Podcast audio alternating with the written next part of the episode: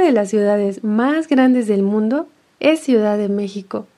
Pero, ¿qué hay ahí? Soy Elizabeth Montiel y estás escuchando Encontrarte en México.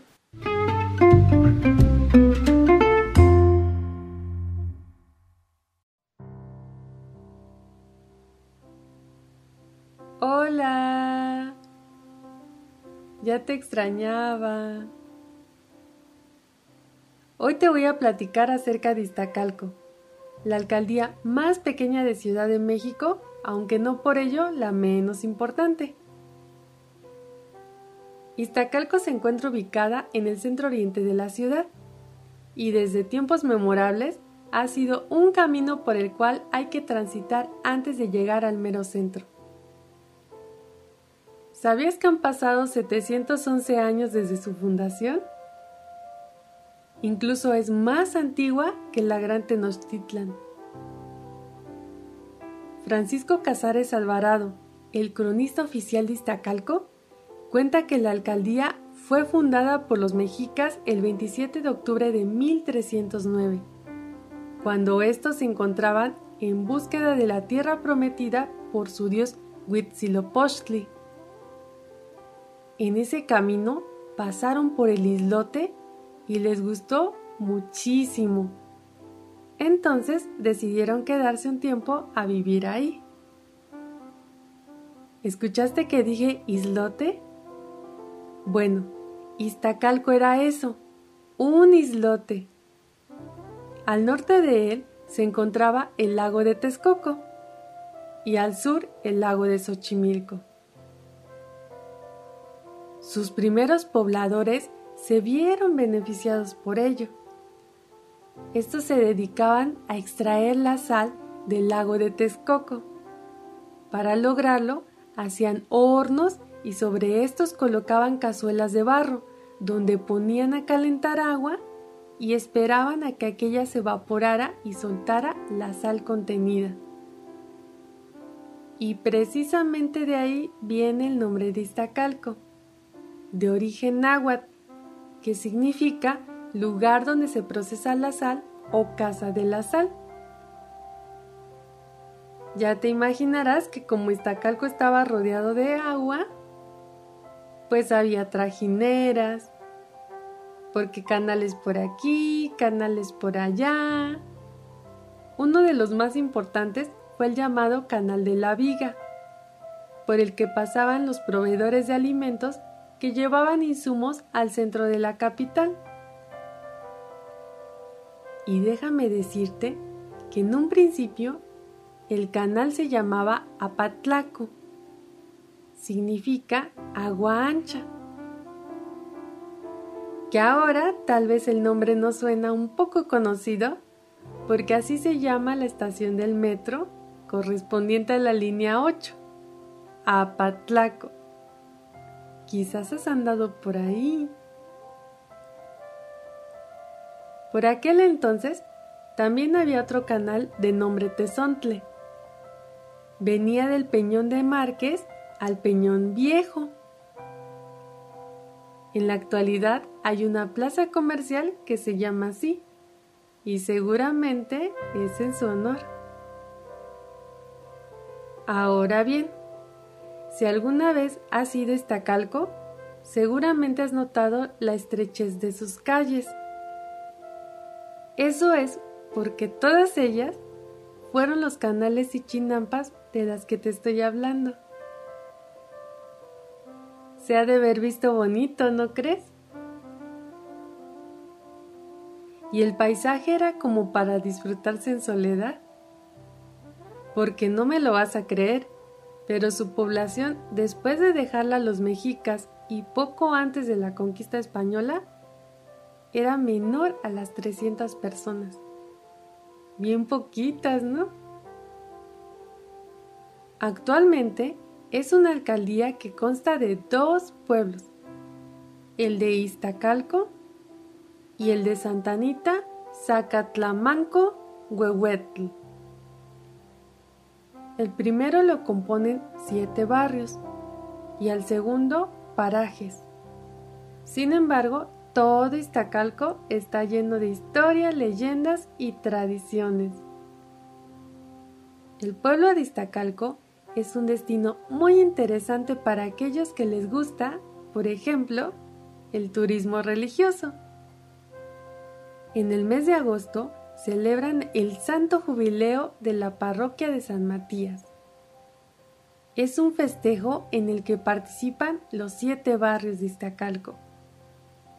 Durante él se realizan misas y una procesión en la que desfilan personas con estandartes representativos de diferentes asociaciones religiosas, acompañados por la música de una banda. En la celebración del Santo Jubileo, algo que sin duda enamora la vista son las llamadas portadas, unos enormes y coloridos arreglos cuyos diseños evocan figuras de la naturaleza, desde animales hasta flores, hojas, todo lo que viene a la imaginación de sus creadores. Las portadas son elaboradas de manera artesanal con flores naturales o artificiales. También pueden llevar dulces, verdura, fruta seca, semillas o todo lo que se te ocurra. Y armarlas es una labor que convoca el trabajo en equipo, porque mínimo necesitas a cinco personas. Lo primero que se hace es el armazón. Para ello se utiliza alambre, madera, a veces unicel y otros materiales. Luego se colocan de poco en poco las flores o aquellos elementos que le decidan colocar. El trabajo suele ser tan arduo que puede llegar a tomar 20 días. Sin embargo, es una actividad que permite la convivencia familiar, porque hasta los niños pueden participar en la construcción de la portada. Cuando estos arreglos al fin son terminados, se colocan en la cara de la parroquia y en unas como capillitas que se llaman posas. En el interior de las posas se encuentra el santo de cada barrio, quien espera ahí a que llegue todo su pueblo para darle su rezo. Las portadas son un arte, digamos, efímero, porque su belleza dura apenas unos días, debido a que los materiales con los que son hechas, pues son precisamente frutas y flores, entonces se marchitan, se desgastan pero verlas en su apogeo vale mucho la pena. Además, desprenden un olor que bueno, ya te imaginarás la delicia. Además de esta decoración, en la procesión del Santo Jubileo hay otra cosa que cautiva la atención. Las velas que toman entre sus manos cientos de pobladores de Iztacalco Has de saber que en esta alcaldía se les da muy bien la elaboración de ceras escamadas. Las ceras escamadas son artesanías que se logran al calentar velas y después, con una herramienta de fierro llamada escamador, se les hacen figuras, al tiempo que se colocan cordones y listones de diversos colores alrededor del cuerpo de las velas. Las artesanías de cera escamada también pueden hacerse con los pedacitos de cera que quedan de los cirios cuando estos se terminan. Los pedazos de cera se calientan en una olla y después, cuando están derretidos, con moldes de madera se forman figuras como flores, hojas y otras ocurrencias. Con todas estas piezas se pueden realizar arreglos bien bonitos, mismos que puedes apreciar en la celebración del Santo Jubileo y en muchas otras del país, porque la técnica no es exclusiva de Iztacalco. Y así como existe esta fiesta católica, también hay una de raíces prehispánicas. De hecho, es la única de dicha índole realizada en la Ciudad de México hasta nuestros días. Pero esa se lleva a cabo en el pueblo de Santa Anita, Zacatlamanco. El nombre de esta celebración es Ixcalipotzintli. es un nombre náhuatl y es un poquito difícil. Va de nuez, a ver si lo puedo pronunciar bien. Ixcalipotzintli. Ixcalipotzintli. ¿Eh? Sí me salió. bueno, esta celebración significa la doncella de la primavera. Es una tradición muy bonita porque en ella participan jovencitas de Iztacalco y otras partes de la República para coronarse como la doncella de la primavera. El concurso no es como los que estamos acostumbrados de a ver quién es la más linda, pensándolo físicamente, sino que a las participantes se les evalúa contengan al menos cinco características. Inteligencia, responsabilidad, limpieza de cuerpo y alma, pudor y feminidad. A estas virtudes se les llama Macuitzochitl y se traduce en las cinco virtudes o cinco flores que adornan a esa muchacha.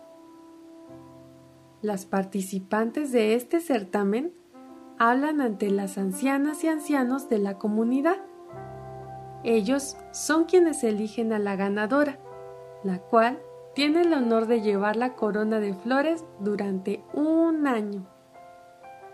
La ceremonia de la doncella de la primavera sucede el 21 de marzo de cada año a partir de las 10 de la mañana. ¿Qué te parece? Bien dicen que chiquito, pero picoso. Y justo así es Iztacalco, uno de los rinconcitos que habrá que anotar en nuestros paseos pendientes. Por lo pronto ya nos lo saboreamos. Y hay más, pero de eso te cuento en un nuevo episodio de Encontrarte México.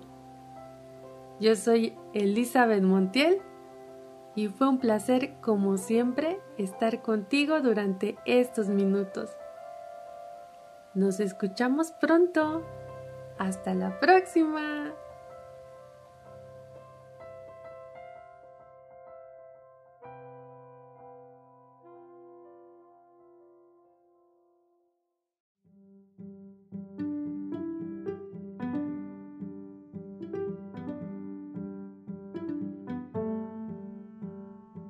Si te ha gustado el contenido de este podcast, no olvides darle me gusta y compartirlo.